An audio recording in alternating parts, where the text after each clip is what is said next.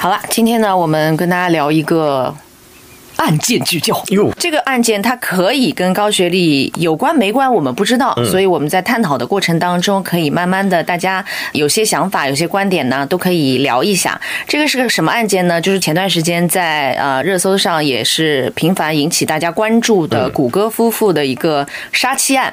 就是我简单介绍一下，介绍一下，介绍一下，因为这种案件可能有些朋友并不是特别的了解。就是最近网上谣言很多啊，营销号少看看啊，朱老师。您讲，您先讲一个官方版本。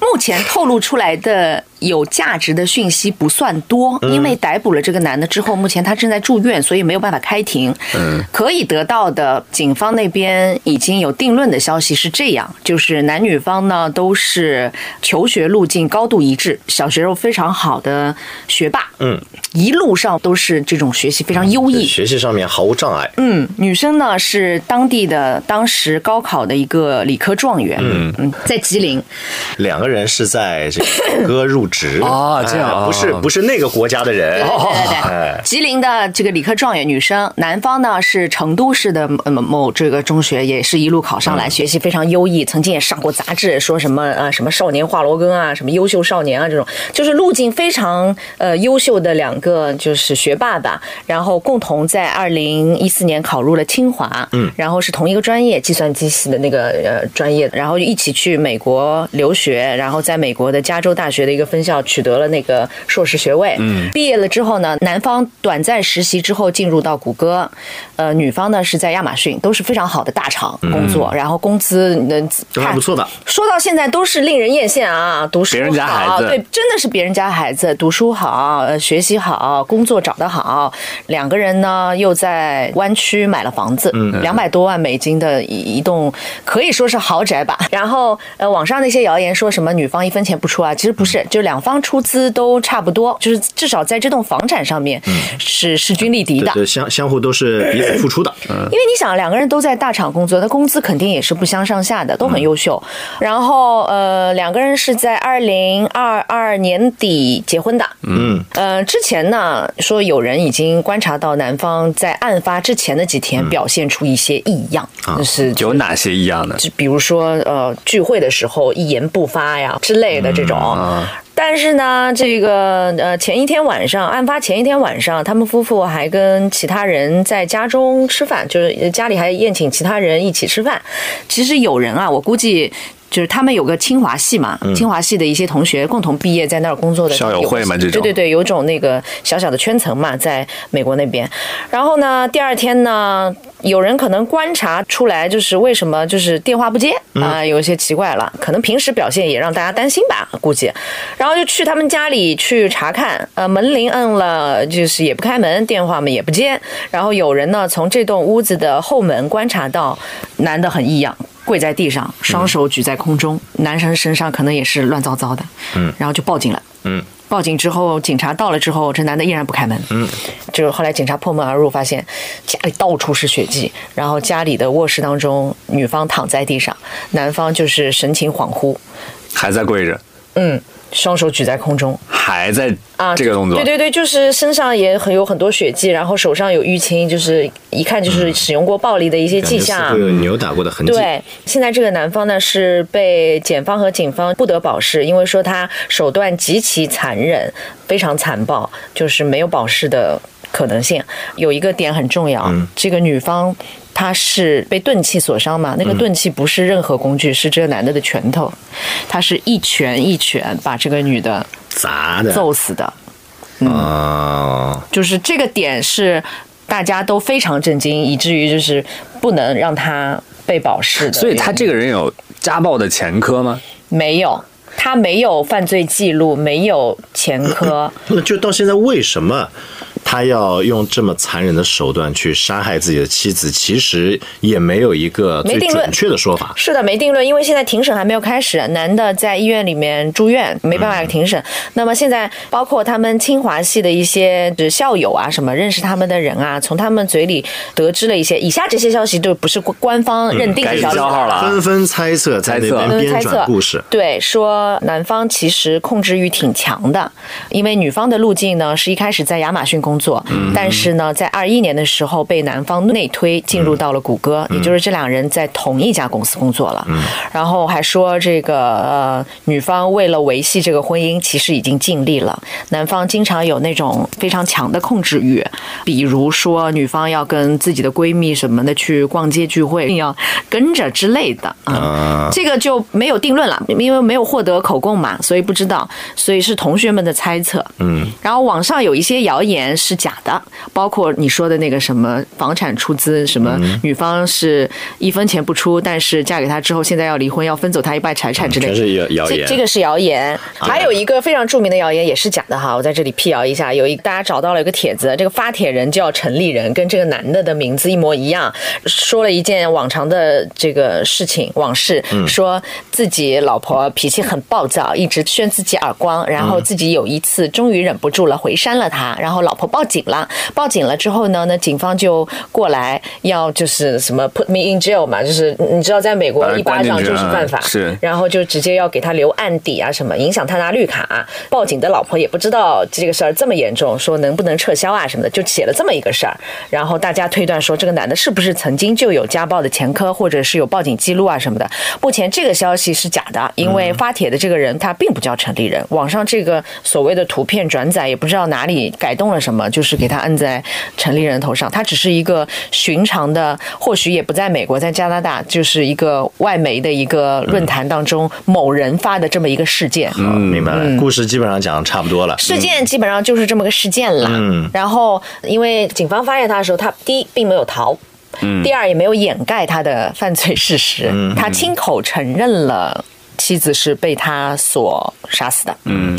恐怕也不是那种高智商的、精心设计的、有预谋的那种犯罪。情绪的，是啊。首先，我觉得如果我们按照这个情绪聊下去，会越来越沉重。我们案件就往这儿搁一搁了。好，从这个当中折射出来的一些关于我们人的问题啊，哈，或者说男女相处之间的问题，那可能是我们接下来要轻松的去聊的一些内容了。嗯，不 然聊到后面你也不好意思说一些这个我们生活当中去调侃啊什么，因为有这个案件作为一个基础了。但首先，我们对于案件，我们不做过多的揣测，我们静待他最终的判罚。嗯啊，其次呢，我们由此折射出来的一些问题，我们可以看看我们身边或者我们自己身上啊啊，会不会有类似的这个情况，我们可以去聊一聊的。就是很多人觉得挺可惜的，就是书读那么好，对吧？然后也那么优秀，就你一定观察得到，从小到大身边的那些学习特别好的人，我指的是那种学霸类型的哈。他那种学霸类型就是属于轻轻松松就能够把书读得很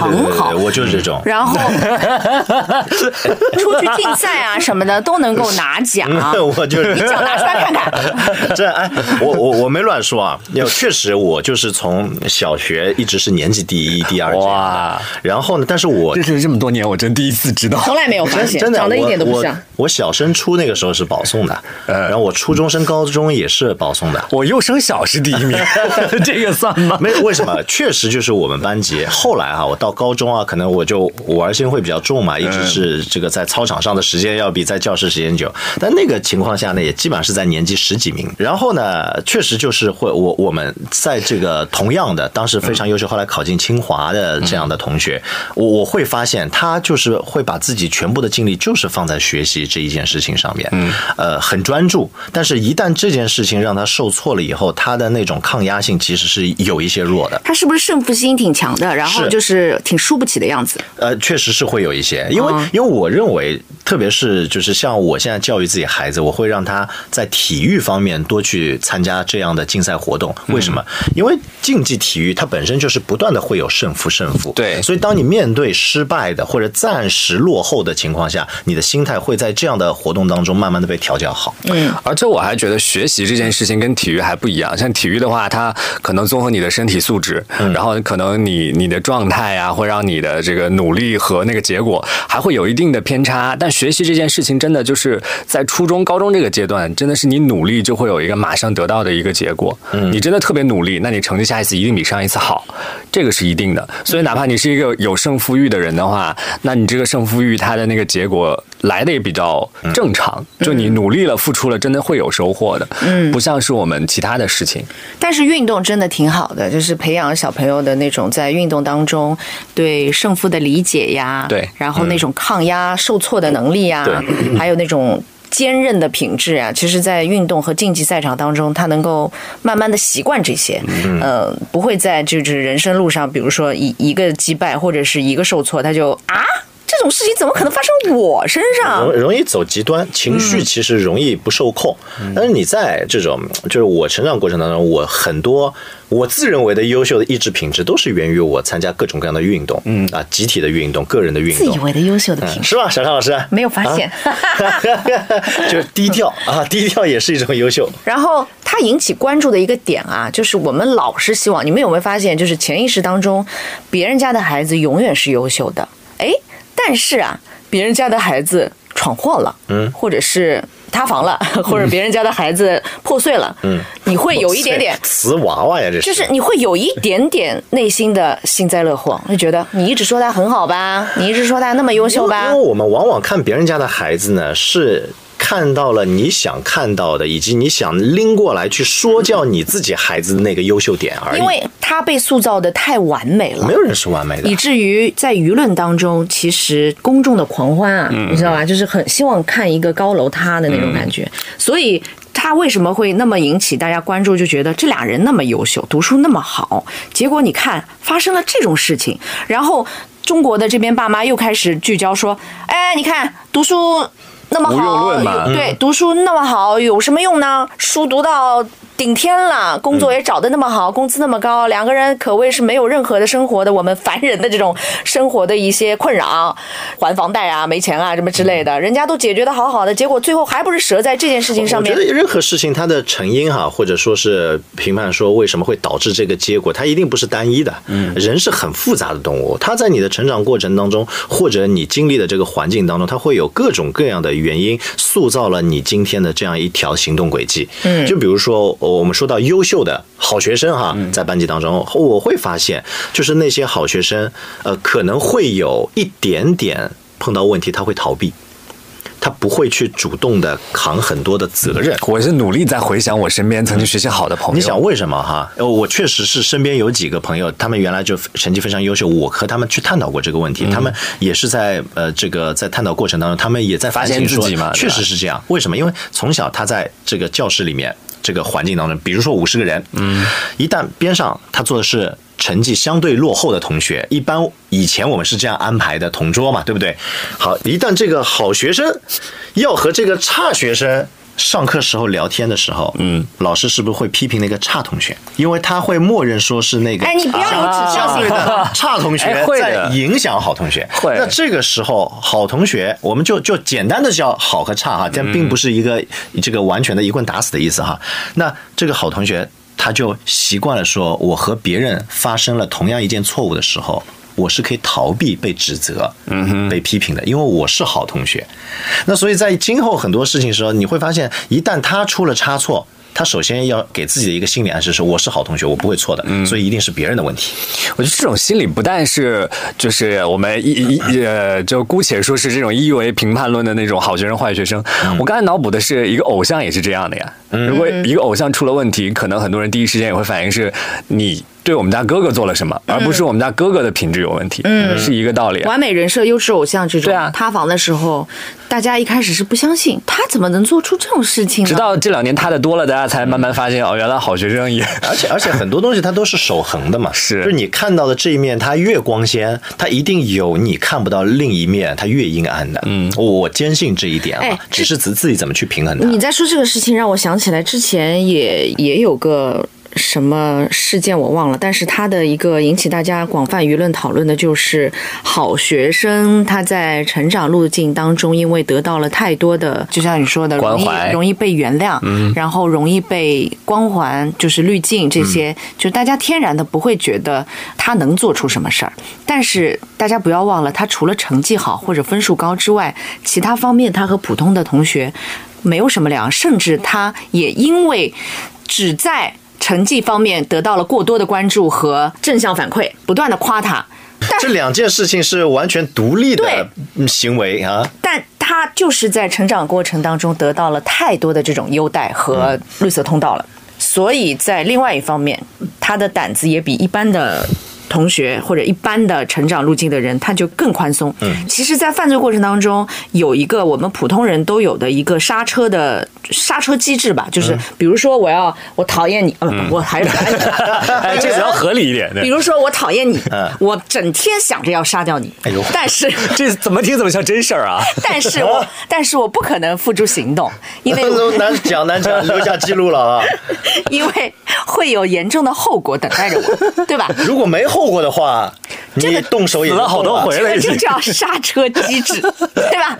我平时不可能对你怎么样啊，关键时刻我也不会对你怎么样，我就不会走极端。就是这个、这个决定，这个决策，前提是我非常痛恨这个人的时候，我会有脑子里过一遍，如果他消失就爽了。有的人会脑子里过一遍，说让我痛恨的人在这个地球上消失，那就好了。但是他永远不可能付诸于行动，因为他正常人的脑子里都有一个刹车机制的逻辑。但是这种激情犯罪或者是什么，你们看到那种什么杀妻案也好，或者那种恶性案件，就是我已经对你，不管是出于痛恨也好，或者是想要你的财产也好，或者是对你有那种掌控欲也好，各种各样的理由，就我在实施这个残忍行为的时候，我的刹车机制是失灵的。你不想想这个后果，你不想想你需要面对更大的、巨大的一个惩罚，甚至有些人不一定说男的或女的啊，有的人实施起这个行为来说，他觉得哪怕我与你同归于尽，我也在所不辞，我就是要做这件事情。绪失控了呀！刚刚那件事情我想起来了，是朱令案。朱令案它其实现在也没有一个，也是一个悬案嘛，就是官方没有定论说谁是真正的杀人凶手，但是他是有一个巨大的嫌疑人，而且是唯一的嫌疑人的。但是你们想，这件事情也是发生在清华嘛，学历很高，读书很好，大家都是天之骄子嘛，汇聚在这所高等学府当中，有这件案件那么多年被关注，其实引发着大家一个巨大的一个深层的思考，就是学习好的同时，家长或者老师是不是同时忽略了他其他的方面？很多时候，我们小从小到大听到的那些词儿，会让我们产生一个误解。比如说品学兼优，嗯仿佛这个品和学它是同等号的同步进行的，嗯它其实是两码事儿。一个人的性格的养成，包括这个人在学习之余，他怎么能够学习好的，是他自己热爱。还是他被逼着花了更多的时间。那如果是在重压之下，客观的数据上面体现出来的分数高，和他真的学习能力强，他是不是完全一致？嗯我有个不同意的观点，我觉得这种我们讨论的教育理念都停留在我小的时候，好像就是我作为一个小朋友的时候，呃，给我的呃呃教育应该是这样的。现在的教育好像现在的教育不太一样了，好像我身边更多的朋友做家长之后，他们更希望的是成绩好像可以放一放哦但是、啊、不是吗？但是是素质素质教育要摆在前面，就心理一定要健康。心理一定要健康，身体一定要健康。嗯那成绩如果可以好一点，那就最好了。那么恭喜你接触到的家长都是。比较理性的，哎，对比较对对，理性的就是你有道理身边围绕的那个家长的圈层，还是比较理性的，说能够看待分数、成绩和心理健康这方面。但是从专业的机构哈，比如说青少年心理健康的机构的数字来看，以及从家庭咨询的老师那边接受到的案件来看，这两年是逐年上升的。就是在儿童心理这一块或者青少年心理这一块，他们得到的就另外一个圈层的家长们，其实依然觉得。社会竞争越来越激烈了，就是你想鸡娃不如鸡自己。但是现在啊，如果说按照我们这个年龄做家长了，如果生活的压力、工作的压力给我很大的时候，我回到家，我容易不自觉的把这份压力去转移给孩子。因为很多家长觉得自己这里有一个错觉哈，就是很多家长，比如说我们八零后会觉得自己今天的所得、所拥有的一切是自己努力奋斗而来的，然后确实是通过学习这条路径上升得到的。嗯，他们就误以为这条路径就是一个亘古不变的真理，你唯有读书好。所以他们会觉得你爸妈这么优秀，你阶级你不能。下降，至少得比我好吧，是有这个错觉。但他其实忘了，就每代人其实成功多多少少，除了自己的努力之外，多多少少是有一些时代红利在的，或者是有一些对有一些些机遇呃天时地利人和的。会有一些无法解释的情况。没错，但学习呢重要吧是重要的，但是呢，他们正因为考虑到或者体会到了现在环境之恶劣，也觉得现在竞争之，嗯，就是你知道现在的高考的分数也好，或者是我们以前觉得我们考高中的那个时候，觉得高中的录取率还是还可以，对吧？只是大学这里拦的比较那个，现在高中的入学率都已经就是非常的恐怖了，然后就是等于初中到高中这里你就开始拦拦一个阶段了，所以他们觉得越来越。激烈的竞争环境之下，他们越觉得你可不能掉队，所以鸡娃的这个现象，以及忽略这儿童在心理健康方面的这个某一个圈层的家长，他可能愈演愈烈。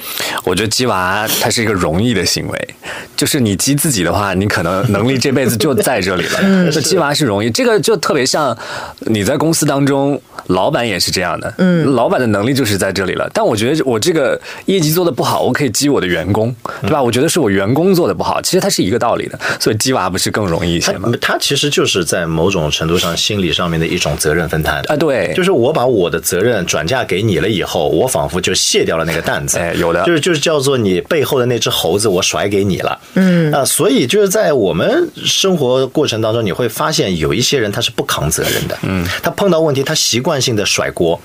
那如果说你你一定要去举个例子，就很多我身边的原来就是在成长过程当中有一个阶段的那些优秀的学生，他就是容易甩锅甩责任，但慢慢的经历过很多事情以后，发现自己了，他有自我觉知了以后，嗯，他可能会把曾经的那些自己身上的发现的问题，慢慢的去去优化它，改进它。嗯，所以你说你说智商还是情商？那情商又是什么？情商它其实就是叫情绪商数嘛，啊，就是自我意识啊。控制情绪啊，包括与他人相处之间啊，他不是我一定要去阿谀奉承，但是你会发现，一个情商高的人和你相处的过程，你会感觉到很愉悦，嗯，他自己也不扭曲，还有他解决问题的方式，一个高智商的人，呃，或者是高学历的人，他跟高自尊之间是不是有一定的联系？表现自尊水平高就是我其实自己。都能够满足自己的很多情绪，嗯，就是有个词儿叫本自具足嘛，我都可以。就是你的所有的行为只代表你，你没有办法去影响到我对自己的判断，嗯，他。比较自信，他的包容度会更高一些。比如说，我们经常用打压式的方式去教育孩子，这个孩子的自尊水平会被降低。嗯，所以自尊水平低了以后，孩子们他会表现出来，就是我我任何事情我不自信，我认为我不可以，我我的配得感是没有的啊，就是我怎么行，这个东西我怎么配得上他呢？然后呢，他就会容易去去委屈自己，去委曲求全，或者说是我把自己放在一个极低的位置，我去奉承一个人，去讨好一个人。嗯，他慢慢很多讨好性的。这个行为和讨好型的人格，它可能就是在这个过程当中形成的。哎，这个就是就是《涉过愤怒的海》里面那个呃被杀害的女孩的那个形象，就是她其实小时候通常就觉得自己不配得到爱，或者从来没见过真实的爱的模样，所以稍微有一个人对她有一些关心，或者是有一些释放爱，她马上就是全情扑上去。所以这两年最火、特别火的一个词儿就叫配得感嘛，嗯，就是到底我这个爱，我的获得是不是我配，而且还会。有一种心理，专业的名词我忘记了。就是当我自己表现的很优秀的时候，我总觉得这个优秀的这个形象是我假冒的啊。对我，我其实不是这样一个优秀的人。大家看到的我，其实是一个，就是我想让大家看到的一个样子。这也是配得感的一种。嗯。那刚才你们说了半天，我还想到一个，就是会不会我这个案子我没有太多的了解啊？我觉得控制欲也是一个非常呃，大家需要去讨论或者说需要去好好了解的一件事情。嗯。就我可以举一个我身边的例子，就是我一个好朋友，他有一次分手，我觉得分的特别好。男生还是女生？女生朋友。女生朋友。她那个男朋友呢，我见过一次的，人也特别好。嗯。就是或者说从他的言语当中啊，谈吐当中，我觉得就是一个情商也很高，让人很舒服也很得体的一个人。嗯。直到后来我知道了一件事情，就是他控制欲特别强。嗯。强到什么地步？就是他回家最后发现看不到自己女朋友了，说你能不能在家里装一个监控？啊，是真事儿，然后就是说监控直接买到。他家快递收好，能不能装在你家？我要时刻看到你。这就很诡异了吧？女生接受了吗？当然没接受，所以说分开了。分手了。但后来我朋友找我求助的时候，我第一时间问他说：“那你们分手就分得干净吗？”嗯，我特别担心，因为这种人会纠缠。对，后来他也纠缠了很久。就具体他们后来是怎么分的，我没有在追踪这件事情。但是我会觉得这个就是一个非常典型的控制欲望很强的一个人。对，但是我们东亚女孩有的时候。比较难 分辨，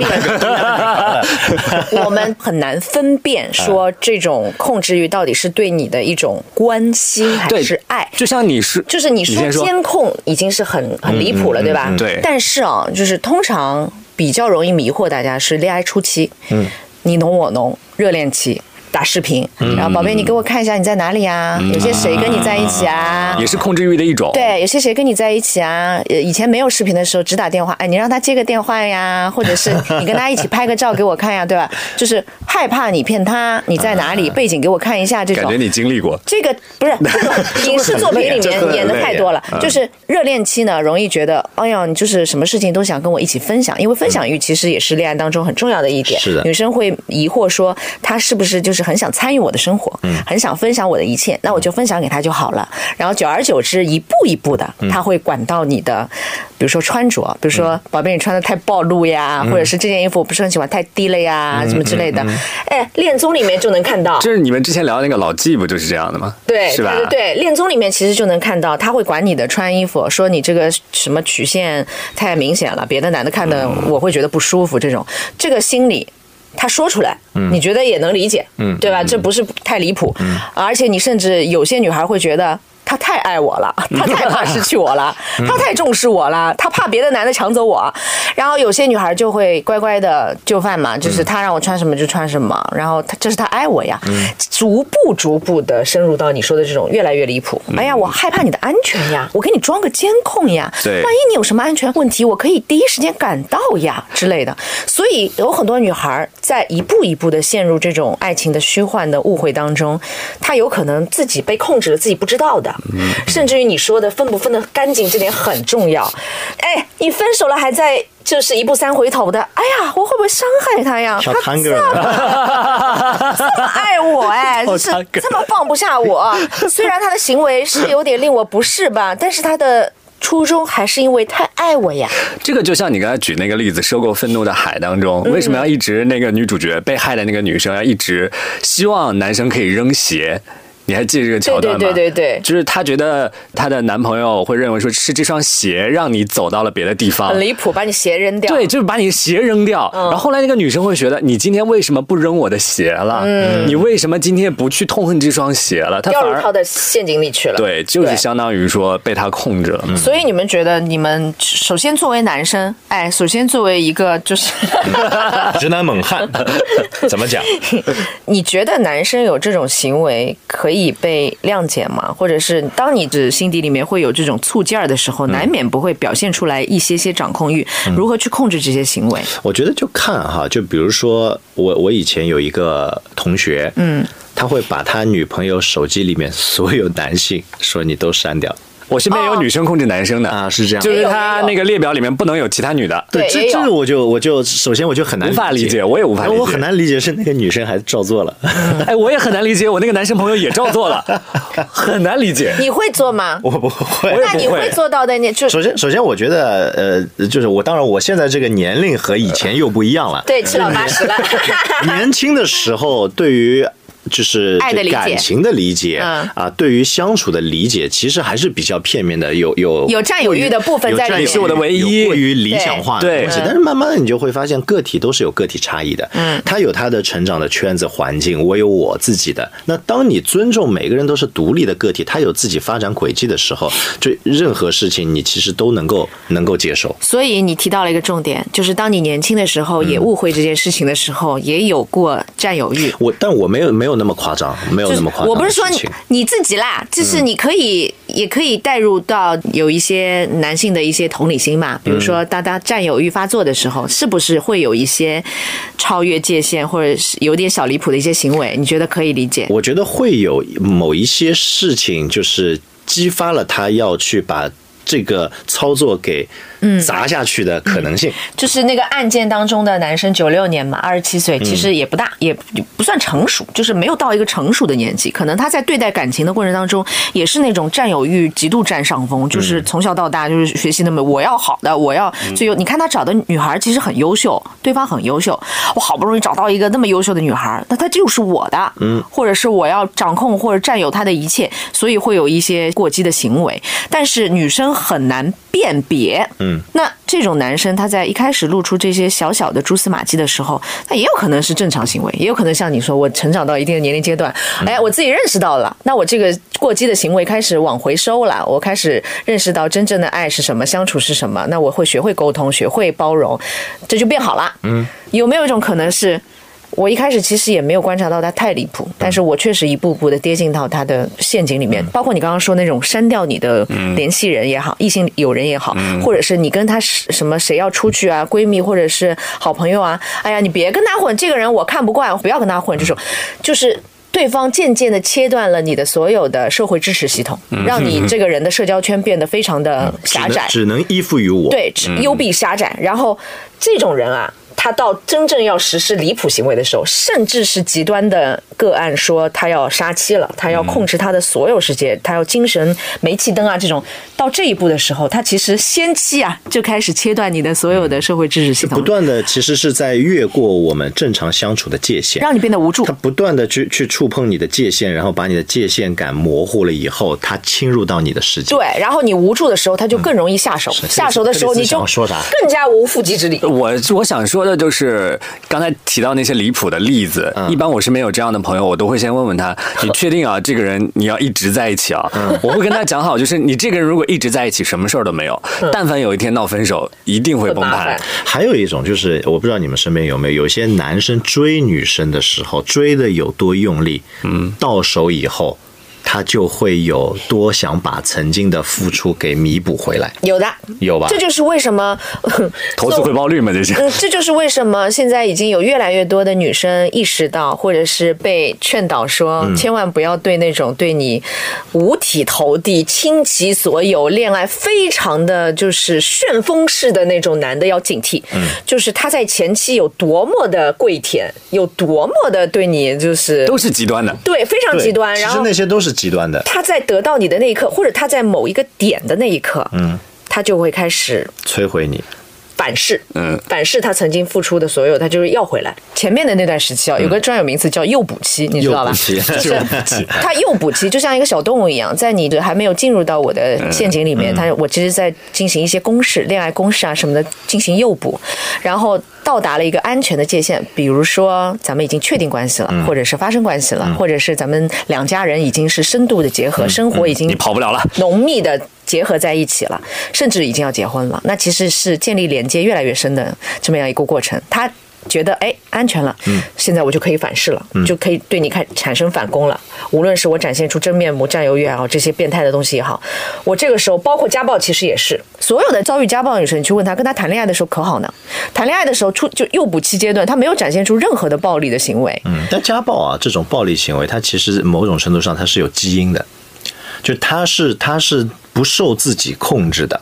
你说的是一种情况，因为我我说的是有有就是有有研究表明有一部分的暴力倾向啊，或者说是这个我我们说很多犯罪史实，它其实是有基因的先天的因素，或者是他原生家庭，他的父亲他遭遇的那个家庭环境当中就有暴力的那种成长环境，成长环境，但是他绝对是在诱捕的时候没有展现出的，强忍着控制自己，对，然后他就是到了安全界限范围之内展现出真面目的时候，对不起，他已经。切断了你很多的社会支持，你就逃不掉了，这个很危险。底层的逻辑也是说，因为我觉得你现在离开我的离开成本太大了，对，我在跟你赌，我觉得你不会离开。是的，他在增加对方的一个沉默成本，就是你已经付出了那么多，咱们恋爱已经谈了那么多年，在已经深度捆绑了，然后再加上他的那个旋风式的道歉，每一次有这种行为或者犯罪，就你要离开他的时候更好一点。对，然后他就是被拖拽着离不开的这种焦灼期，所以这。这种人很难离开。你说的分手要分得干净，特别难，以及特别关键。嗯，你要是分不干净，玉石俱焚。拉姆你知道吗？我知道，对他，他那个事件也是很恶性。嗯，她那个叫什么？跟她老公离婚，已经离婚了，这两个人已经没关系了。她老公都能后来把她烧死，就是她那种报复，就是摧毁。所以我我很想知道，想跟你们两个讨论一下，你们觉得这种事情我是能预见的吗？就能够防范吗？能防范吗就是对，在择偶过程当中，尤其对很多小白兔女生来说，就是她在诱捕期很难辨别有些蛛丝马迹，能不能给他们一些提醒？可能是可以看得出，就比如说我我们经常以以前做节目的时候也说到，一个人比如说对服务员的态度，嗯嗯，他是用那种其实语句命令式的，嗯，那他很有可能对待，因为现在他要追你啊。你在他的这个设定的范围当中，你是高一点的，但是追到手了是追到手了以后，你低一点了。他觉得你成为那个服务员的时候，嗯他很有可能会变本加厉的用那种态度去对你。不是说对服务员的态度，就是三个月之后对你的态度吗？是啊，是啊，就是他他的这个，他是体现出一种修养，以及对待人，他有没有内心分阶级。嗯，那我觉得这种人本身可能我们要打一个问号。我觉得你说的这个可以参考，嗯，但并不绝对，因为有些人伪装的实在是太好是的呀所有外面的人都觉得这个人好非常好的哦绅士。超级完美，对服务员也特别的绅士，完全他怎么能做出这种事情呢？不可能。这种人就真的很难。怎么说呢？很难避开他，他因为辨别。因为他只在亲密关系当中有那一面，他的周围的同学、同事、领导、朋友嗯都看不到。街边的邻居、服务员都看不出来，就这个人一表人才。嗯，哎，你知道《大小谎言》吗？就是 Nicole Kidman 演的那个《大小谎言》，因为他他里面演的他的那个丈夫就是一个家暴男嘛，但是这个男的他其实应该也是做过一些社会调查，才找到这么一个角色，就是真的是白马王子，彬彬有礼，就是万人迷。别人都很羡慕你有这么一个老公，然后这个老公其实，在剧中他有出轨嘛，嗯，他出轨的那个对象一开始也是被他这种完美一百分绅极其绅士所迷惑，最后就悲剧就来了呀。所以这个没法预防，或者说你在前提你根本看不出来。就遇，到这种极品就没有办法预防。所以就倒霉了。就是如果你真的碰到家暴的啊，我我觉得他有一次一定后面会有无数次，他就是就是他的性格基因当中，它是藏着这个东西的，嗯，它只是在别人看不见的时候，它把它释放出来了，嗯，那所以对很多女生来说，如果真的碰到了，家暴就是第一次就就应该离开，对，就是就不要犹豫。什么我怕抽你耳光。我给你几拳，就正常，我们男生不会对女生做这样的事情的，对吧？嗯。哪怕小畅经常把捶我什么，我我最多我最多最多把他推远一点对不对？那一旦就是我不发表任何意见。我们的界限，我不，我感觉就好比我们有争执，推搡，谁要推这是一种。开玩笑。还有我一来怕抡拳的，他是两种性格的，嗯，他就是不一样的。因为抡拳的那个人，他除了是就自我防卫以外，哈。轻易抡拳的人，他是不计后果去做事情的。我们小江老师意思就是他的反击是自我防卫，你说的对，就是翻他一个大白眼。就 给给小畅提个醒，是吧？自我防卫，你不要挑战我们他。收一收，收一收。家暴就不多说了，我觉得能逃的就是第一次就逃吧，也不要有过多的念想了，就是一次和无数次，对吧？但是面对那些很难辨别的一些，比如说我之前举的一些小例子、小的蛛丝马迹，会被你误认为是爱你的那些，嗯，就是越线的行为，别被迷惑了。你真的如果感觉到不舒服，就是要沟通，对吧？不要就啊、猜想着他爱我吧，然后不说，然后一步一步能沟通，就尽量不要让这些事情反复的发生，乃至越来越严重。最后给大家推荐一本书，真的，女生嗯，视频上个链接，就是英文出版社有一本书叫《致命爱人》，这真是个带货环节啊！没有没有带货让我参与了一期，原来是带货啊！带货老师哪有这个文文化水平，还带书？我也哪有这个流量带货呀？对吧？带什么？带什么？就是有一本享誉国际的犯罪学著作，就叫《致命爱人》。我建议大家看一下，当然也不是什么恐婚恐育小技巧啊，就是你多看一眼呢，也真的对你有帮助。嗯，就是当然也不是说看了说啊，我不要结婚，我不要谈恋爱啊，就是恋爱和结婚它本身没有错，呃，每个人选择不同，你可以享受这其中关系当中给你带来的一些滋养，这都没有问题。但是多个心眼面对这种呃你防范不了的伤害，还是有点必要。可以看一些那些分享亲密关系凶杀案当中的一些凶手的，就是操纵受害者的常见的一些阶段呀，还有他的一些行为模式啊，还有他操纵不断发展的几个阶段，希望对大家有点帮助吧。是是，我一般看《名侦探柯南》，可真有用啊！知道了很多手法，避免了很多遭遇不测的可能性啊。那你的毛利小五郎在哪里呢？我是毛利小五郎，被我弄晕了。断货了。我觉得要是我的话，我我最后想要说的是，首先就刚才小常老师讲的那点，我这几年越发会觉得跟人沟通是特别无效的一件事情。就这两年我最大的一个感慨就是那句歌词：“人和人的沟通有时候没有用。”我是真的觉得，你说你的，他听他的。对，就有的时候我们沟通不是为了，或许只有 你。不是为了说让我们达成共识，而是我们来沟通一下，我把我的观点来灌输给你，或者说你把你的观点灌输给我们是。要说服对方的过程，而不是沟通的过程。嗯，我我能想到的就是，当你前期沟通的时候要沟通，但是当你沟通的时候，你看看这个人能否沟通。嗯，就是如果他是个不能沟通的人，其实会反映出很多问题。不能沟通的人好累哦。是呀，会很累啊，累了，会很累。闭嘴吧。他会有自己的执念，执着于那个点，你根本没有办法把你的观点和他分享以后，企图让他接受。他说到一个点，就是当沟通很难的时候，我们要不要寻求专业的帮助？还有一种就是。赌徒心态。啊，在牌桌上，大家经常会说这局我输了，那我下一局一定赢回来。嗯，或者说大家经常会有一种，他这次对我很差，没关系，我相信他，我他下次会会好的。嗯，我愿意在他身上再付出，我再去投资，我那个筹码再往前推一点。哦但有的时候，如果是原则问题的话，一定要想清楚，你是不是那个赌徒啊？你自己是个筹码。